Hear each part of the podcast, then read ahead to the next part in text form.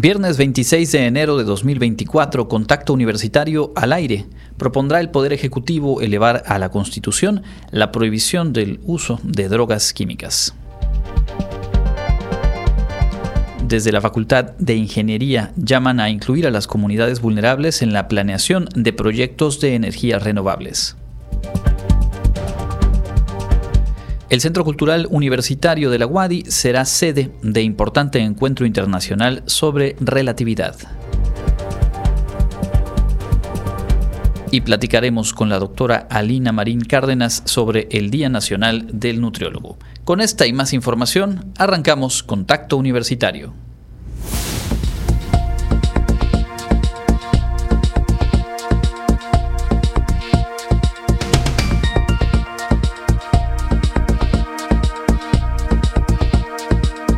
Contacto Universitario. Nuestro punto de encuentro con la información.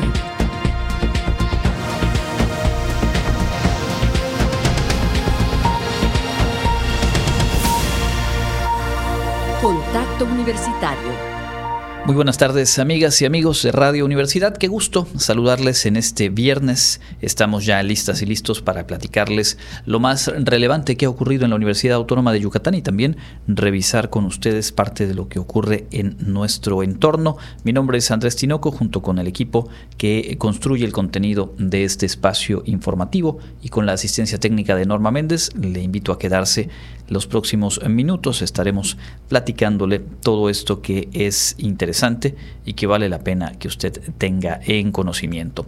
En el plano de la información nacional hay varios asuntos, pero bueno, llama la atención lo que sigue, digamos, anticipando, dando a conocer el eh, presidente López Obrador en torno a las eh, propuestas de reforma constitucionales que estará presentando el 5 de febrero. Hoy se refirió al eh, tema de la prohibición del consumo de drogas químicas, especialmente el fentanilo. Subrayó que eh, su gobierno propondrá elevar a rango constitucional, constitucional esa prohibición y que actuará con severidad. Eh, hoy por la mañana, en la conferencia de prensa, aseguró que como parte de estas iniciativas, pues se va a referir justamente a ese tema al eh, consumo de drogas químicas como el fentanilo y algunos otros temas relacionados con eh, el consumo de drogas en sentido más amplio. Se le preguntó si se penalizaría el consumo y dijo que van a buscar la forma, pero que sí la idea es actuar con severidad. Em, hizo algunas eh, referencias obviamente al impacto que, que ha tenido en el territorio nacional el hecho de la violencia que se ha recrudecido por el manejo o el control de algunas plazas y del mercado justo del tráfico de fentanilo. Y pues hay que también ubicar digamos todo esto en el eh, contexto actual una serie de reuniones eh, con altos funcionarios de seguridad y de eh, gobierno del gabinete de Joe Biden de los Estados Unidos, donde sabemos que la crisis es eh, terrible y que en los últimos meses, quizá un par de años, se ha vuelto uno de los temas en la agenda política y de gobierno más relevantes. Todo esto hacia el próximo proceso electoral en los Estados Unidos, pues ha adquirido y seguramente seguirá adquiriendo mayor centralidad en la opinión pública de los Estados Unidos y por lo tanto acciones o eh, pues llamados para la acción mm, más amplia en el caso de las autoridades en territorio mexicano. Habrá que esperar, sin duda, en el mes de febrero habrá un buen espacio para eh, revisar y conocer estas iniciativas que pues lo hemos dicho y creo que es importante también situarlo en ese contexto, con la configuración actual del poder legislativo, eh, pues son iniciativas que más allá de sus méritos, de sus eh, sentidos correctos o no, matizas o contrastes, eh, tienen muy pocas, por no decir nulas probabilidades de ser aprobadas, toda vez que para hacer reformas constitucionales se requiere una mayoría calificada que hoy por hoy la coalición en el gobierno pues no cuenta con ella. Volveremos sobre estos y otros asuntos más adelante. Ahora mismo vamos a lo más relevante en el ámbito universitario. Le cuento que en una eh, actividad realizada hoy en la Facultad de Ingeniería de la UADI se hizo un llamado para incluir a las comunidades vulnerables en la planeación de proyectos de energías renovables. Es indispensable involucrar a las comunidades y ponerlas en el centro de la discusión respecto al uso de las energías renovables para garantizarles una menor afectación en la lucha contra el cambio climático, señaló la directora de la Oficina de Impacto Económico y Diversidad del Departamento de Energía de los Estados Unidos de América, Shalanda Baker al impartir la conferencia magistral Justicia Energética. Recordó que hace casi 14 años, cuando visitó el estado de Oaxaca, se dio cuenta que la transición hacia las energías limpias generaba preocupación entre las comunidades y que eran pocos los investigadores y especialistas que conocían estas condiciones. En ese momento, en 2010, los académicos en los Estados Unidos tampoco estaban entrando um, en la conversación sobre la transición para alejarse de una economía dependiente de los um, combustibles fósiles. Estábamos concentrando en este tiempo en hacer que el tema del cambio climático sea más discutido. Las ideas de justicia, de derechos humanos, um, de los pueblos indígenas, de equidad social y de equidad racial, no eran central en la discusión sobre cambio climático. Ante estudiantes que acudieron al aula magna Joaquín Ancón Albertos de la Facultad de Ingeniería de la UADI, Dijo, lo que vivió en Oaxaca le permitió ver que las comunidades donde se instalan proyectos de energías renovables son discriminadas y tenían diversas afectaciones, por lo que decidió tomar acciones al respecto. En este sentido y ante el incremento de proyectos de energías limpias, dijo, desde la actual administración de Estados Unidos donde se desempeña, se han implementado programas como el de Justicia 40, que tiene como objetivo centralizar las voces de los pueblos respecto al combate al cambio climático con el fin de buscar beneficios reales para las empresas y los pobladores. Por lo tanto, es seguro decir que México literalmente me enseñó a luchar por la justicia como investigadora, como ser y como activista. Y por eso, por ponerme en este camino, estoy más que agradecida. Para Contacto Universitario, Karen Clemente. Bueno, pues hay un tema que es relevante el día de hoy y que será mucho más relevante conforme pase el tiempo. Eh, esta transición hacia energías renovables, energías más limpias, pero también la forma en la cual se llevan a cabo los proyectos. En muchas ocasiones implica eh, cuestiones de territorio, obviamente de recursos naturales, en donde no se puede, no se debe perder de vista eh, los derechos humanos y pues la, participación de la gente que habita en espacios donde, por ejemplo, se puedan instalar eh, parques eólicos o algunas otras áreas de esa naturaleza. Cambiamos de tema para contarles que la UADI, aquí en el Centro Cultural Universitario, será sede de un importante encuentro internacional sobre la relatividad. La Universidad Autónoma de Yucatán será sede de la onceava edición del Encuentro Internacional de Geometría de Lorenz.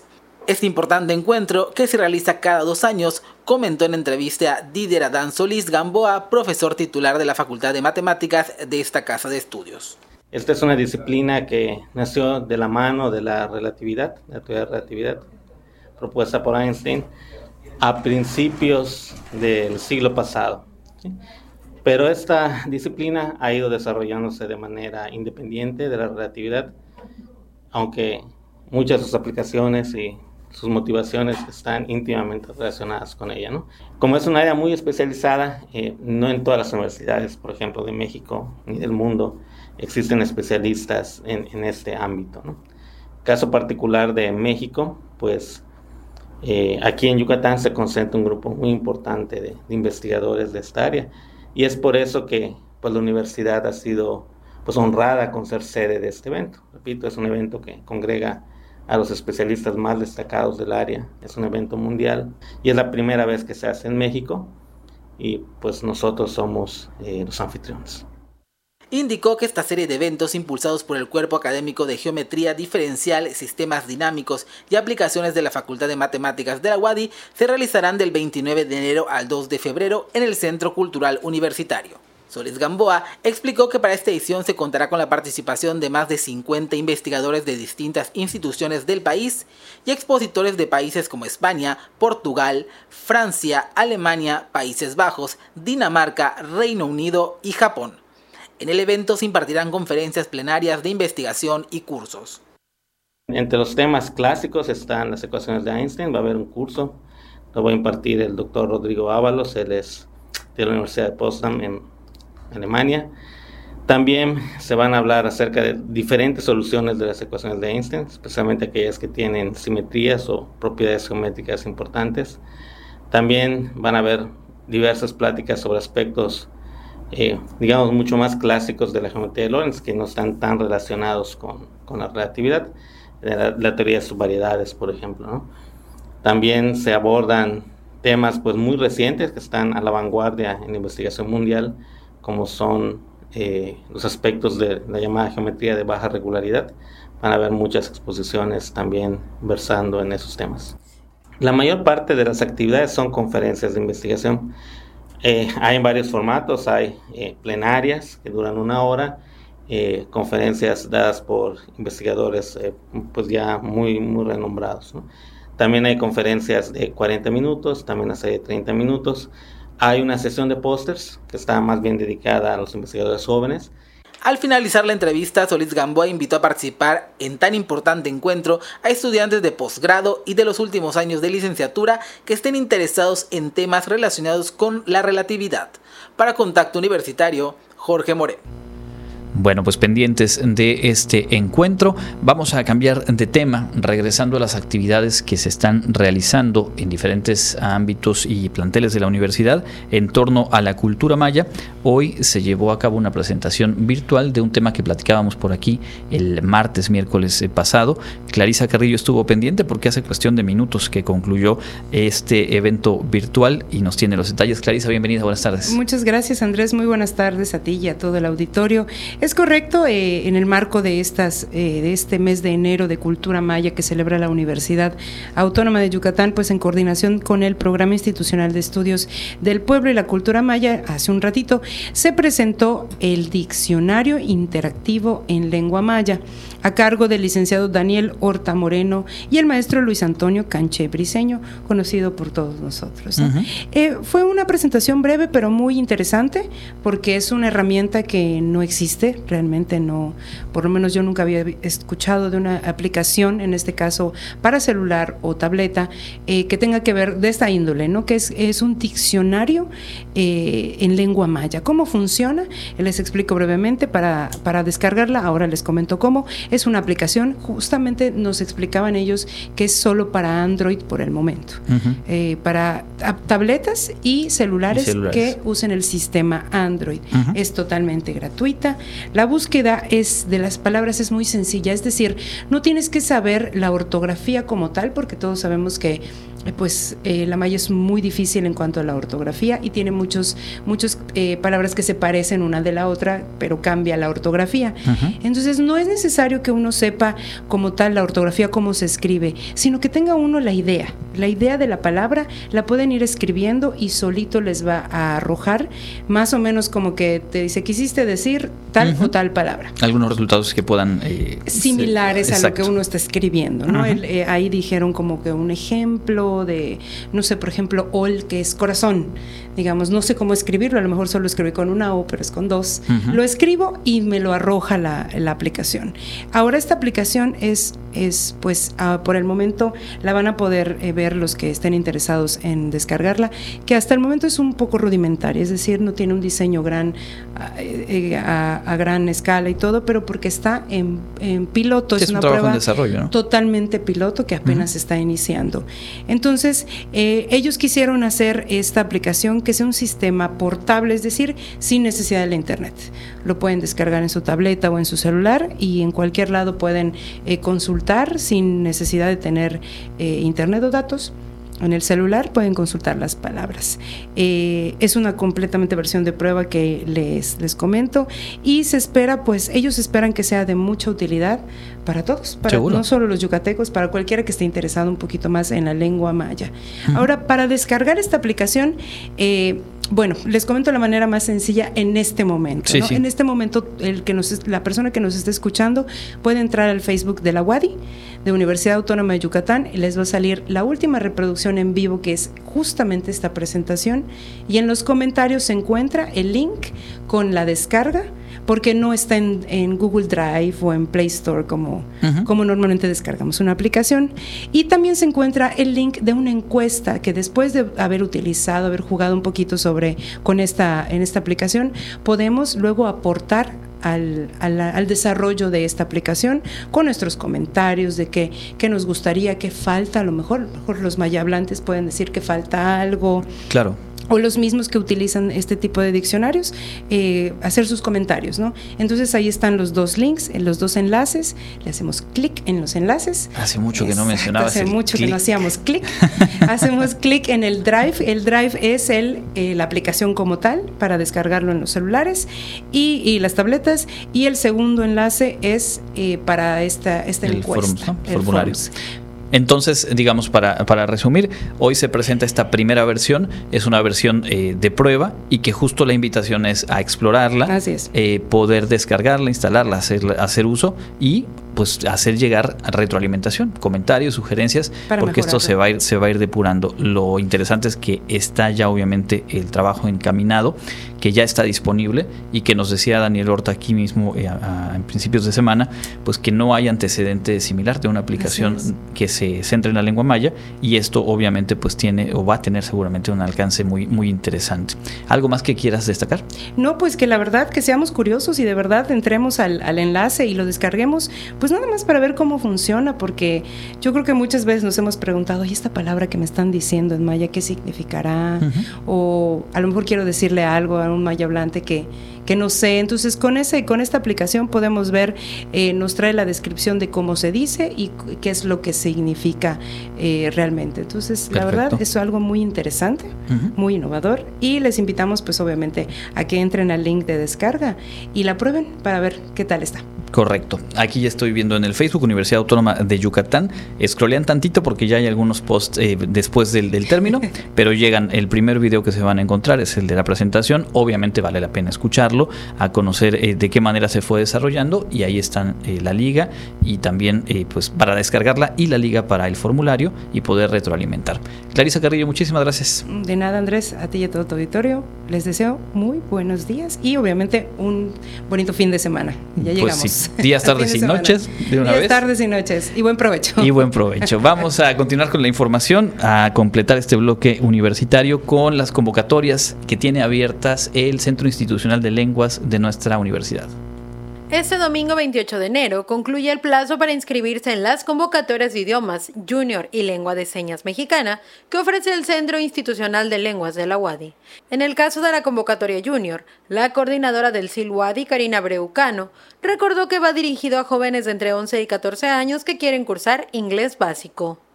Sí, estamos muy contentos. Llevamos un año trabajando en los programas porque queríamos preparar eh, planes y programas acorde a la población junior. Es una población de edades, de un rango de edades de 11 a 14 años que no atendíamos anteriormente. Nuestra población y nuestros programas estaban enfocados para el aprendizaje y dominio de las lenguas en eh, gente adulta o adulta joven. En este sentido, recordó que se están ofreciendo las clases los días lunes y miércoles de 5 a 7.30 de la tarde, martes y jueves de 4 a 6.30 y sábados de 9 de la mañana a 1.30 de la tarde. Estas se impartirán en la sede Chuburna ubicada en la calle 20 por 35 en Pedregales de Tanlum. En el caso de lengua de señas mexicana, recordó esta se impartirá en la sede central en la calle 41 sin número en los exterrenos de El Fénix, ciudad industrial, y comenzará el sábado 17 de febrero para principiantes y el miércoles 14 de febrero para quienes ya lo han tomado previamente y quieren continuar. Y está enfocada a la población que quiere iniciar con el aprendizaje de lengua de señas mexicana o continuar porque ya tenemos niveles unidos. Para más información pueden ingresar a la página www.sil.wadi.mx o enviar un correo electrónico a sil.correo.wadi.mx. También encuentran las convocatorias completas en la página de Facebook Centro Institucional de Lenguas. Para Contacto Universitario, Karen Clemente. La Universidad Autónoma de Yucatán, a través de la Secretaría de Rectoría y el Programa Institucional de Cultura Física y Deporte, convocan a la comunidad universitaria y sociedad en general a participar en la carrera por el 102 aniversario de la UADI. en las siguientes distancias. Carrera 10 kilómetros con una duración máxima de 90 minutos en las siguientes categorías. Libre, Submaster 30 a 39 años, Master 40 a 49 años, Veteranos 50 a 59 años, Estudiantes con matrícula vigente y personal WADI con clave de empleado.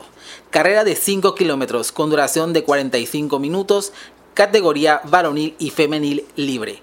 Caminata recreativa de 3 kilómetros, categorías varonil y femenil libre. El cupo está limitado a 1.500 participantes, la cuota de recuperación es de 350 pesos y con esto obtienes los siguientes beneficios. Apoyo médico durante la carrera, hidratación, playera dry fit conmemorativa, número de atleta con chip para las distancias de 10 kilómetros y 5 kilómetros y medalla de participación al cruzar la meta a los 1.500 participantes. Los premios por distancia serán las siguientes. Para la carrera de 10 kilómetros, primer lugar 2 mil pesos, más medalla conmemorativa y un par de tenis Wadi. Segundo lugar, 1.300 pesos y medalla conmemorativa. Tercer lugar, 700 pesos y medalla conmemorativa.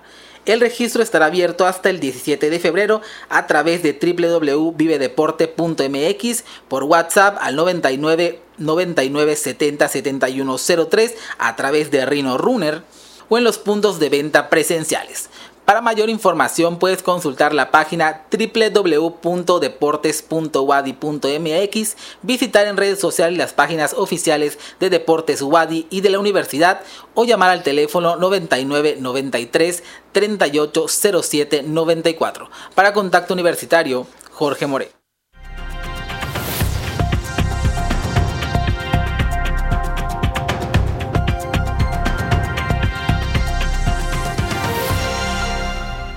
Continuamos en contacto universitario ya en nuestro espacio de entrevista y en esta ocasión nos enlazamos vía telefónica con la doctora Alina Dioné Marín Cárdenas. Ella es eh, secretaria eh, académica de la Facultad de Medicina y vamos a conversar acerca de algunas actividades que ya se están realizando en la propia facultad en la víspera de esta conmemoración del día de mañana, 27 de enero, del Día de la Nutrióloga y el Nutriólogo en México. Muchísimas gracias por tomarnos la llamada, doctora. Buenas tardes. Muchísimas gracias Andrés, muy buenas tardes y a todo tu auditorio que nos escucha en esta tarde. Bueno, pues eh, vamos a lo más básico. ¿Cuáles son las tareas eh, principales de las y los profesionales de la nutrición? Muy bien, pues vamos a empezar con ello. Mira, el, nutriólogo eh, pues tiene varias áreas de acción y varias tareas que, que realiza de acuerdo a los diversos campos profesionales que tiene ya que emprende actividades ya en los servicios de alimentos, en la parte de la atención hospitalaria, en la parte de la investigación, en la docencia, eh, en industria farmacéutica también, eh, en las áreas de emprendimiento, ¿sí? Y, lo que es la parte de innovación y emprendimiento, que es un área que hoy por hoy eh, poco a poco se ha ido así que fortaleciendo y haciendo, y los jóvenes que tenemos aquí en la licenciatura en nutrición, pues se van enfocando también a esa, a esa área que es la parte del emprendimiento y la innovación, en el área del, emprendimiento social y en el área del emprendimiento pues de alimentos, ¿no? Entonces hay una gama de, de áreas donde tiene acción importante el licenciado en nutrición, además del área clínica que es también muy importante. ¿Hace cuánto tiempo que en la universidad eh, se imparte este programa de licenciatura y cómo ha, ido desarrollándose a través del trabajo académico, pero también pues en la labor ya eh, profesional de sus egresadas y egresados? Por supuesto, esa pregunta es muy, muy ad hoc. Fíjate que ya casi pues tenemos, yo soy de la primera generación de nutriólogos aquí en el estado, nosotros somos la licenciatura en nutrición, ya somos fuimos pioneras precisamente en aperturar la primera licenciatura en nutrición en la Universidad Autónoma de Yucatán. Ya tenemos pues aproximadamente, vamos a cumplir 29 años de haberse aperturado, ofertado ¿no? el programa de estudios de la licenciatura. Eh, como sabes, eh, la licenciatura en nutrición pues tuvo una modificación en sus programas de, estudio y eh, en el 2015 hicimos una modificación de su programa de estudios, precisamente enfocándolo a la parte de la de la promoción y la prevención, aparte de la educativa del área de la nutrición, que es un punto importante que resaltar, pues como tú sabes también somos somos educadores en salud y hacia ahí se fue redireccionando. Las primeras generaciones a la fecha que ya han ido egresados en este eh, seguimiento de egresados de nuestros estudiantes en nutrición, pues han, eh, todos los que egresan tienen ya eh, un campo laboral en las áreas de los servicios de alimentos, en el área de nutrición poblacional, eh, en, en, algunas áreas del, de gubernamentales, tenemos, trabajan en la Secretaría de Salud, en, el DIF municipal, DIF estatal, en los albergues, en los albergues también de, de este, diversos de tercera edad que también eh, atienden a, este grupo de población. Eh, también, por supuesto, algunas algunos nutriólogos y nutriólogas que han puesto sus negocios de emprendimiento. Bueno, una gran diversidad de áreas donde poco a poco están incidiendo los nutriólogos hoy en día, ¿no?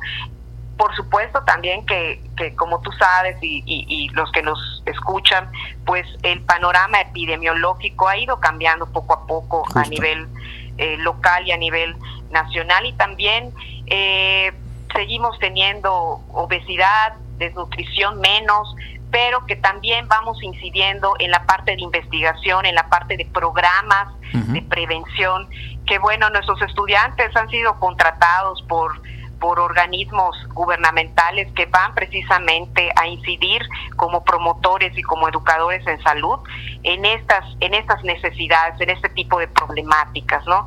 Hoy por hoy también hay otras problemáticas, no solo de las desde, desde lo que es la desnutrición, la obesidad, de los síndromes metabólicos, entre otras que, se, que siguen estando presentes, pero que los nutriólogos seguimos trabajando en la parte de la prevención y de la promoción de la salud, que es, que es fundamental, y no llegar hasta que ya estemos enfermos para ir al nutriólogo o a ir al, al médico, ¿no? Sino que debemos en nuestra función en la de prevención. Entonces, bueno, poco a poco hemos estado pues teniendo estos a estos jóvenes egresados en estas otras áreas que han incidiendo. Por ejemplo, antes eh, el, área de los albergues eh, de este grupo de edad del adulto mayor, poco a poco ahora tenemos más estudiantes en estas áreas, en los servicios de alimentos que se han fortalecido cada vez más, en el área también de, de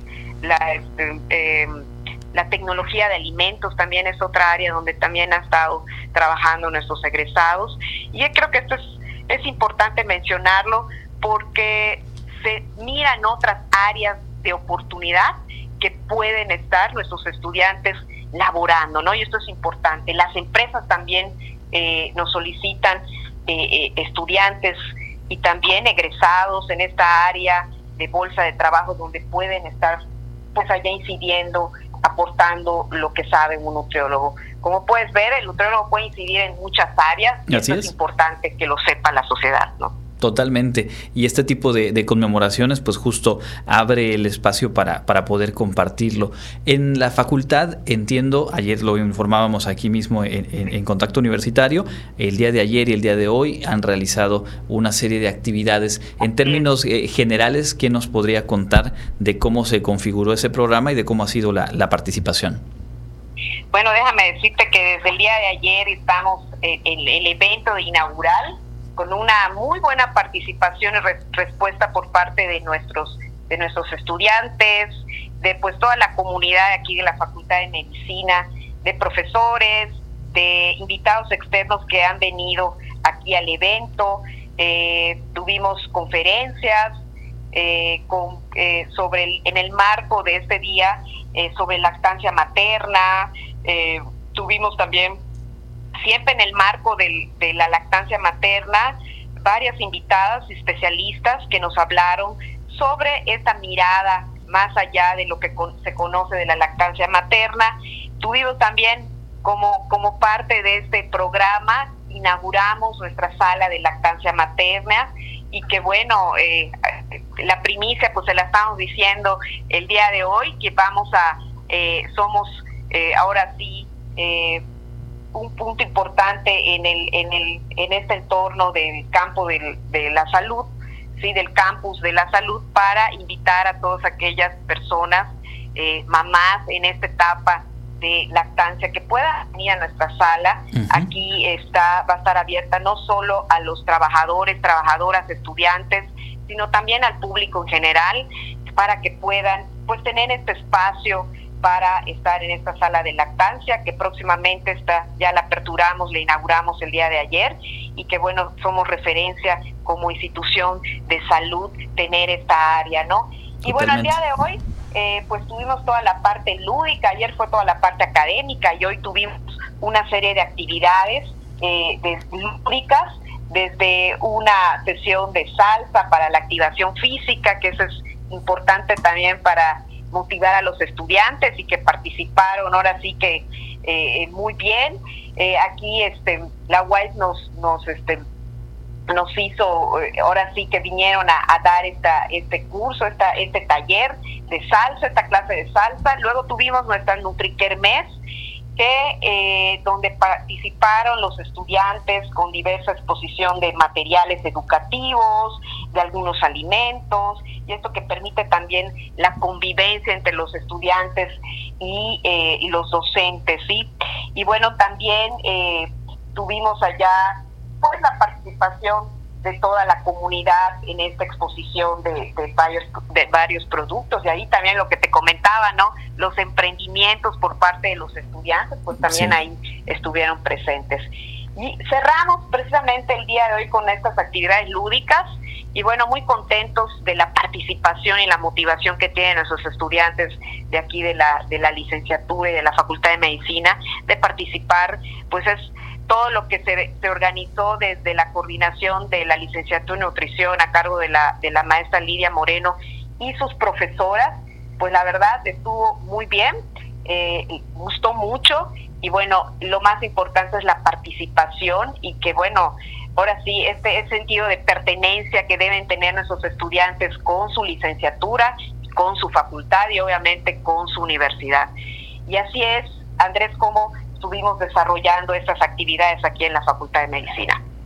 Pues eh, nos interesaba mucho poder eh, compartirle a la audiencia de primera mano lo que se realizó en la facultad, obviamente lo que platicábamos al inicio de cómo se ha desarrollado y por cuánto tiempo en la universidad se han formado eh, profesionales de la nutrición. Y me imagino que para las y los estudiantes que ahora mismo participaron en, estas actividades también es una manera pues de fortalecer esa vocación de mirar de primera mano también otras experiencias y pues seguir enamorándose de la profesión que han elegido, que finalmente es eh, también el, motor principal para el desarrollo profesional. ¿Hay algo más que quiera agregar, doctora? Sí, eh, nada más, eh, pues te quiero compartir, y esto es algo que siempre he incidido y que siempre he comentado en los discursos, precisamente en estos días, en este día importante, bueno, que es mañana el, día oficial del licenciado de nutrición, que somos agentes de cambio, ¿no? Y como agentes de cambio, pues debemos de estar atentos a los avances que tiene la ciencia de la nutrición eh, en estos desafíos sobre el uso de la tecnología, que también es importante considerar. Eh, obviamente en el ámbito de la salud, que también eh, tenemos una participación importante, pero que somos agentes de cambio en cualquiera de las áreas donde estemos, como docentes, como investigadores, como, como que estemos en los hospitales, en, en cualquiera de nuestras áreas somos agente de cambio y eso es lo que quiero dejar para, para los estudiantes o los egresados, licenciados en nutrición que nos están escuchando y que bueno, ayer precisamente toqué tres puntos importantes en, en, en lo que son los desafíos del nutriólogo, que son tres los que yo enmarco. Uno es el, de mantenernos actualizados y mantenernos actualizados desde la parte educativa, desde la actualización de nuestros planes y programas de estudio, que es importante. En este 2023 vamos a, la actualización de nuestro programa. El otro punto era la conciencia pública, que es un desafío que tenemos los nutriólogos en la educación en nutrición. Y el otro punto era sobre la integración tecnológica en la educación en nutrición. Entonces, yo dejo esta parte importante de, de, pues de comunicar a la, a la audiencia que nos escucha porque hacia ahí van los desafíos de los nutriólogos, eh, no solo a nivel local, sino a nivel nacional, internacional también. Entonces, tenemos que seguir trabajando, eh, seguir formando a estos nutriólogos, porque pues finalmente ellos son el futuro de todo lo que viene en las ciencias de la nutrición pues ahí está, tres puntos sin duda muy atendibles y pues que nos llevan, nos invitan a, reflexionar, sobre todo a quienes hoy por hoy se están formando o quienes ya ejercen la profesión de eh, nutrición. Pues de nueva cuenta, doctora, muchísimas gracias, muchas felicidades anticipadas para usted y toda la comunidad de nutriólogas y nutriólogos eh, WADI y pues seguiremos eh, en contacto porque hay seguramente asuntos relevantes que platicar a lo largo del año. Por supuesto que sí y muchísimas gracias y estaremos atentos, Andrés. Muchísimas gracias. Que tengas hermosa tarde. Igualmente es la doctora Alina Dioné Marín Cárdenas, secretaria académica de la Facultad de Medicina y ya lo escuchábamos, también nutrióloga de la primera generación WADI. Mañana se conmemora eh, o se reconoce esta profesión, así que a todas y todos los nutriólogos que estén escuchándonos, muchas felicidades. Hacemos una pausa, volvemos con más.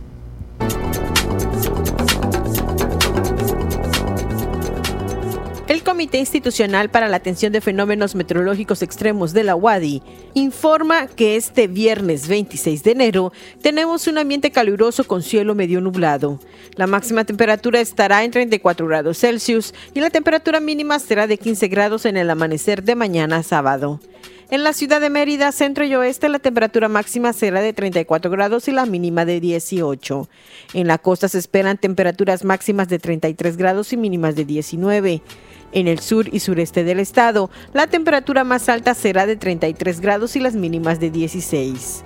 En el este y noreste de Yucatán tendrán como máximo 34 grados y una temperatura mínima de 15. Para Contacto Universitario, Elena Pasos.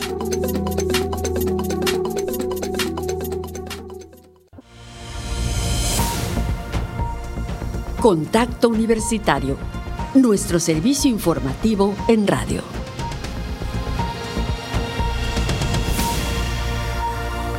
Estamos de vuelta en Contacto Universitario. Muchas gracias por su sintonía. Mire, el día de hoy queremos eh, regresar al tema de eh, los casos de influenza y de COVID-19 que pues, sabemos se han venido presentando con en mayor número en, fechas recientes. Eh, algo que está dentro de lo esperable por la estacionalidad de estos virus, pero que no deja de ser obviamente pues buen motivo para llamar la atención para volver a enfocarnos en el tema de las medidas de prevención y cuidado de nuestra salud. Y justamente eh, esta semana Clarisa Carrillo platicó con el doctor Edgar García Santamaría. Él es el coordinador general de servicios de salud de la UADI. Elaboró una nota que presentamos el pasado miércoles y eh, de algunos momentos de esta entrevista vamos a, ahora a presentarles extractos porque hay información obviamente importante y también eh, pues eh, confiable la que nos comparte el doctor Edgar García. Por lo pronto, en referencia, para tener de nueva cuenta todas y todos claros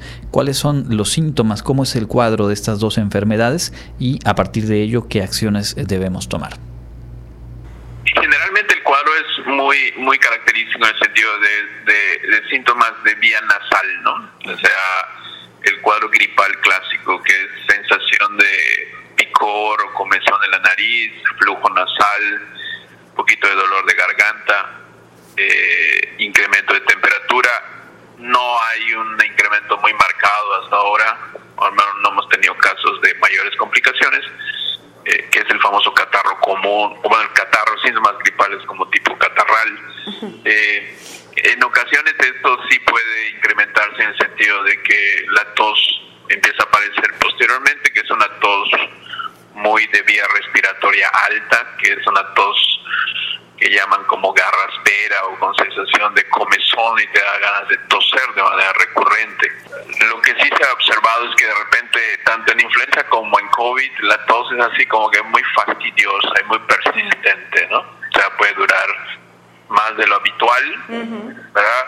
Pues te, te, lleva hasta más. Generalmente el cuadro dura de un promedio 3 a 5 días pero a veces la tos así fastidiosa puede persistir más tiempo sin mayores complicaciones, al menos es lo que hemos observado. El hecho de que estemos ya fuera de pandemia no implica que no tengamos las medidas preventivas, que son de suma importancia. la pregunta es muy muy importante. Lo que comenta Clarisa, que es, pues tenemos que tener, seguir teniendo precaución, no solamente por COVID, sino por cualquier infección o enfermedad infectocontagiosa.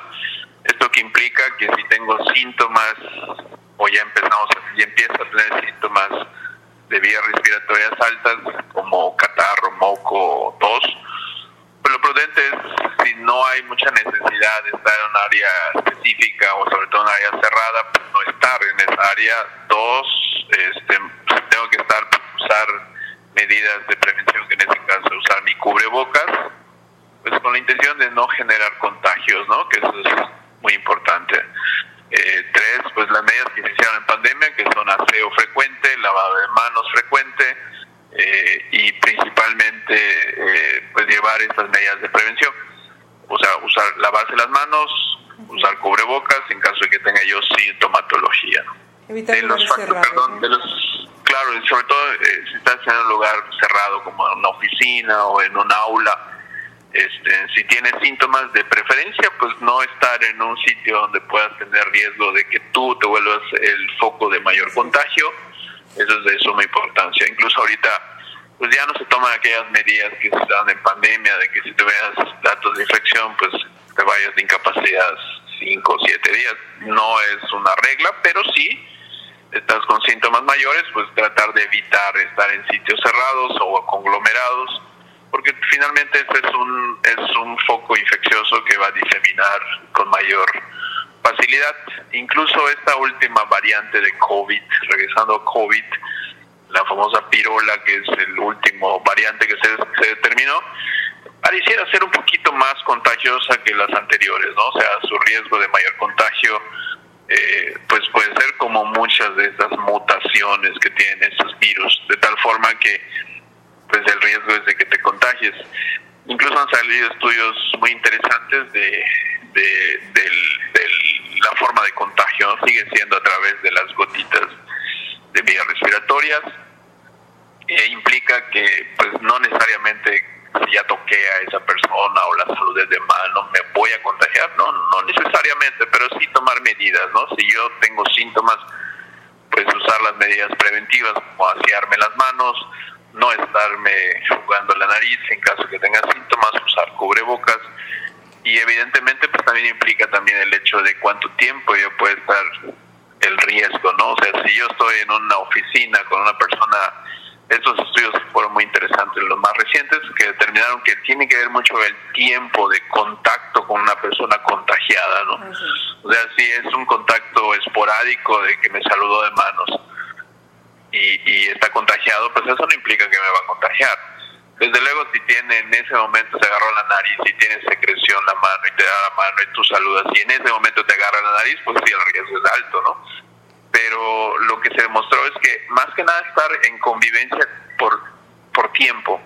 Hablaban creo que de 20 minutos promedio de estar con una persona que tenga síntomas respiratorios, el riesgo de contagio es muy alto, obviamente sin ninguna medida preventiva. Entonces, todos estos que todas esas medidas que se aprendieron en la pandemia creo que pues hay que seguirlas implementando como medida de precaución sobre todo ante esta pues el incremento de casos de infecciones de vías respiratorias Escuchamos algunos apuntes del doctor Edgar García Santamaría, coordinador general de los servicios de salud de nuestra universidad.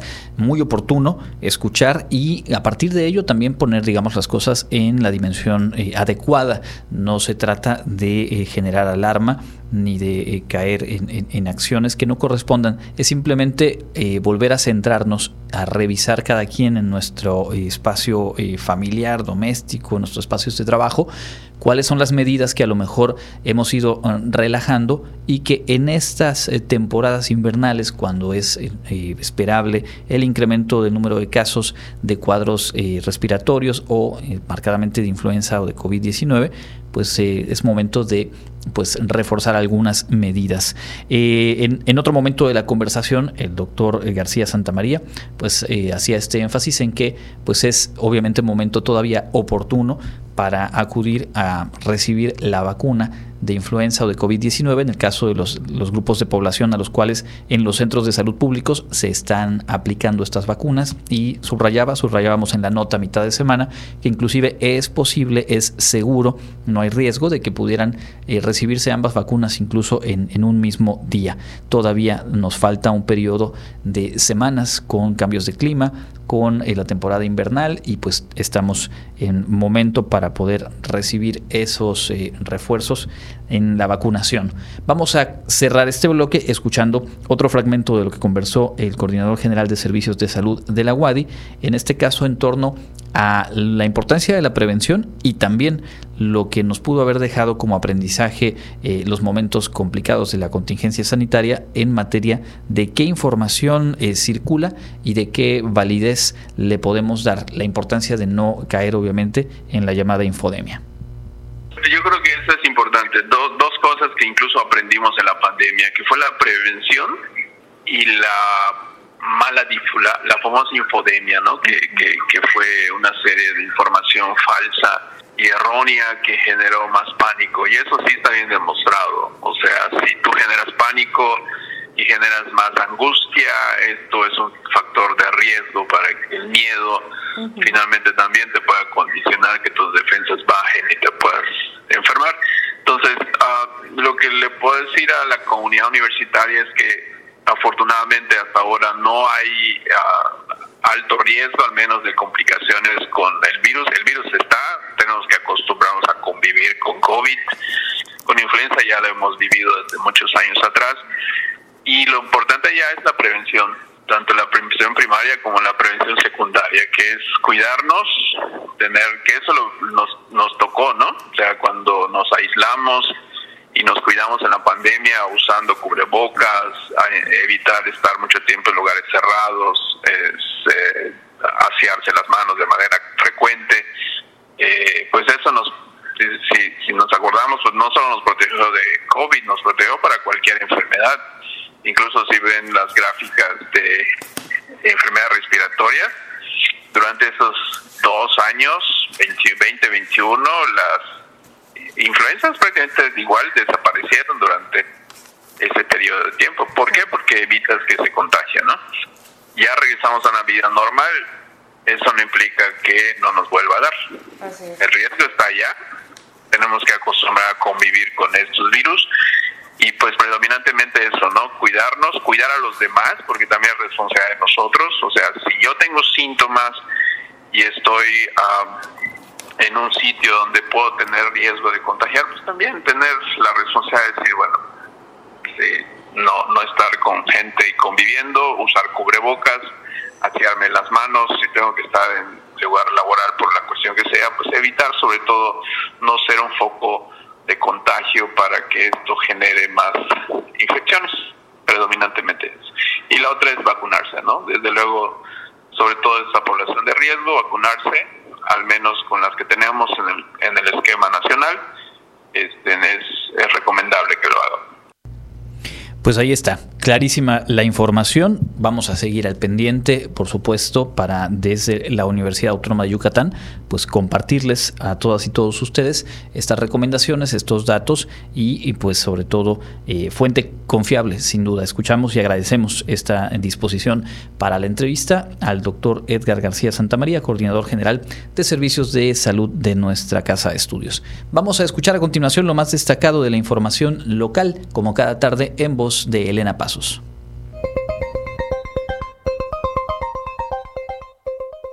En información local, con la participación de presidentes y representantes de la Unión Social de Empresarios de México de distintas ciudades del país, se inició el espacio creativo Kick of Confusen Unipac 2024 en las instalaciones de la Coparmex Mérida. El encuentro fue encabezado por la presidenta nacional de USEM, María de Lourdes Gómori Martínez de Menéndez, quien además de dar la bienvenida a los asistentes tuvo a su cargo la conferencia el modelo de audiencias, donde exhortó a los empresarios asistentes a ser desarrolladores de nuevos productos que surjan de las necesidades de las comunidades. A esta reunión asistieron representantes de Aguascalientes, Ciudad de México, Chihuahua, Durango, Estado de México, Puebla, Quintana Roo, Veracruz y Yucatán, quienes rindieron sus informes de actividades de 2023 y hablaron de sus proyectos y planes para 2024. Los felinos del Parque Zoológico Bicentenario Animaya tendrán nuevo hogar que llevará por nombre Balam Balam, que ya tiene 42% de avance de construcción. De acuerdo con la información proporcionada por el Ayuntamiento de Mérida el viernes 19 pasado, el alcalde Alejandro Ruz Castro realizó una visita de supervisión de la construcción y se anunció que la obra debe finalizar en abril. Para este felinario se invirtieron 37 millones y se busca la protección de la fauna, así como la conservación de la biodiversidad regional.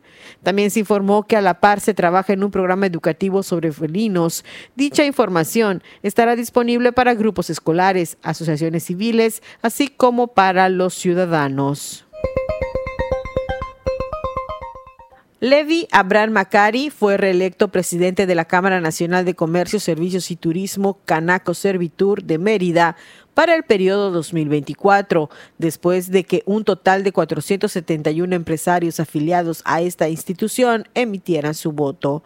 Durante el informe de su primer año al frente de la Cámara, el presidente dio a conocer los principales resultados obtenidos, después de haberse llevado a cabo las diferentes acciones y programas marcados en el plan de trabajo, teniendo como punto de partida la atención a los afiliados a este organismo empresarial, el fortalecimiento del comercio formal y el turismo.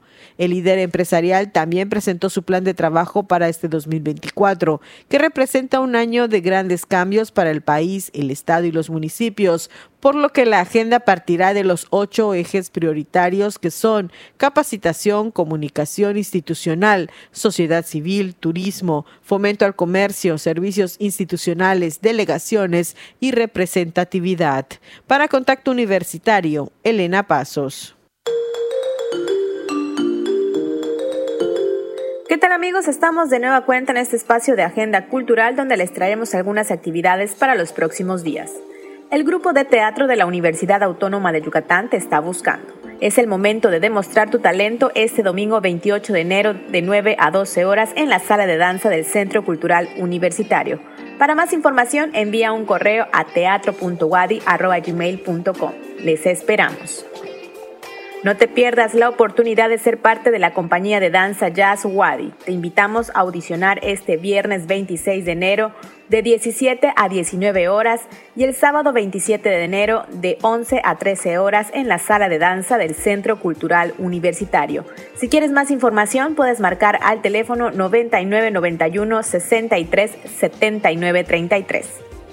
Y si lo tuyo es el baile, sé parte del Ballet Folclórico de la Wadi. Invitamos a los jóvenes bailarines a participar en las audiciones este viernes 26 de enero a las 20 horas en la sala de danza del Teatro Felipe Carrillo Puerto. Más información al teléfono 9992 98 1041.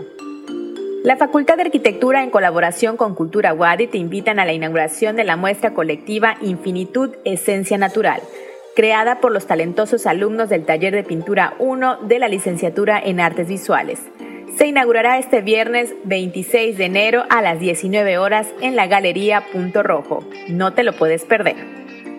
La Coordinación de Cultura y la OSI les invitan al primer concierto del año como parte del programa Sinfonízate, para deleitarse de música e increíbles melodías, donde podrás aprender y escuchar más sobre la Orquesta Sinfónica de nuestro estado la cita es el viernes 2 de febrero a las 9 de la mañana en el Palacio de la Música.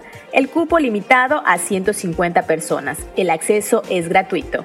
Regístrate al correo speraza.correo.wadi.mx o al teléfono 9999 68 44 43. No te lo pierdas. Ahí tienen la información cultural.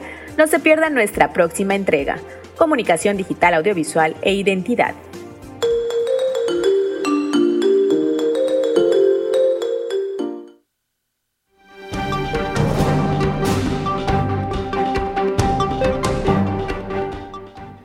En el ámbito internacional, cientos de kilómetros de las autopistas en Francia se encontraban este viernes cerradas al tráfico, incluidos varios tramos en los dos principales accesos a España por las protestas de los agricultores que han aumentado la presión al gobierno.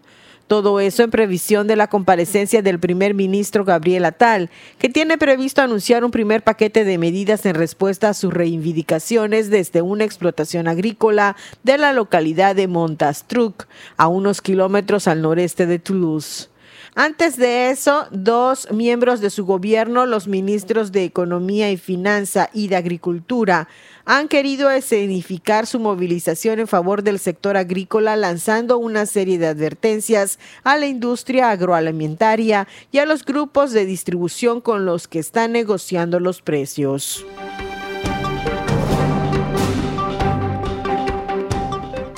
Ecuador negará el salvoconducto al ex vicepresidente Jorge Glass, sobre quien pesa una orden de prisión preventiva en caso de que México le otorgue asilo, advirtió este viernes la canciller Gabriela Sommerfeld. El salvoconducto le permitiría a Glass abandonar sin trabas el país en medio de una indignación por presunto desvío hacia otros proyectos de fondos destinados a la reconstrucción de poblados afectados por un terremoto en 2016. La Fiscalía sostiene que en el caso hubo abuso de los fondos estatales y que incluso hasta la presente fecha es palpable la inexistente reconstrucción de obras tras el terremoto. También están implicados otros dos exfuncionarios del gobierno del expresidente socialista Rafael Correa, que junto a Glass son enjuiciados por supuesto peculado. Para Contacto Universitario, Elena Pasos.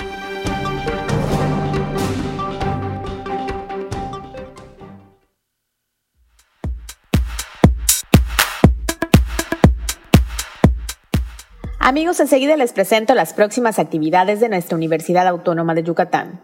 Bienvenida a las escuelas del Estado a la Feria Internacional de la Lectura Yucatán 2024. Estamos emocionados de que estén de vuelta un año más a la Filey, que se llevará a cabo del 10 al 17 de marzo. Tienes hasta el viernes 16 de febrero a las 15 horas o hasta cubrir el cupo máximo de las actividades disponibles. Queda abierta la convocatoria para que inscribas a tu escuela. Más información en la página de Facebook File-Feria Internacional de la Lectura Yucatán. Nos alegra anunciar que la convocatoria para nuestro curso de lenguas de señas mexicanas de enero-mayo 2024 está abierta. Más información la pueden encontrar en la página de Facebook Centro Institucional de Lengua SIL o puedes escribir un correo a sil.correo.wadi.mx. Te invitamos para que sigas de cerca las actividades enmarcadas en el mes de la cultura maya. Consulta el calendario completo en la página de Facebook Universidad Autónoma de Yucatán. ¿Aún no sabes qué licenciatura estudiar? Te invitamos a la Feria Universitaria de Profesiones 2024 evento que tiene como objetivo promocionar información pertinente, confiable y oportuna de la oferta educativa de más de 40 instituciones de educación superior, así como de las opciones de estudio de la UADI. Visítanos del 15 al 17 de febrero, de 9 a 17 horas en el Salón Ekbalam del Centro de Convenciones Yucatán Siglo XXI. Les esperamos. Esto ha sido lo más relevante de la agenda universitaria. Mi nombre es Fabiola Herrera Contreras, Comunicación Digital, Audiovisual e Identidad. Muchas gracias a Fabiola y a todo el equipo que participa en la producción de este informativo. Llegamos al cierre de la emisión de hoy y también de esta semana. Muchas gracias por haber estado en sintonía. Les recuerdo, mañana tenemos a las 8 de la mañana nuestra visión sabatina y de lunes a viernes estaremos de vuelta a las 8 y a las 2 de la tarde. Mi nombre es Andrés Tinoco, gracias a Norma Méndez en los controles técnicos. Que tengan todas y todos un excelente fin de semana. Les invito a quedarse con la programación de Radio Universidad. Contacto Universitario, nuestro punto de encuentro con la información. Una producción de la Coordinación de Comunicación Institucional de la Universidad Autónoma de Yucatán.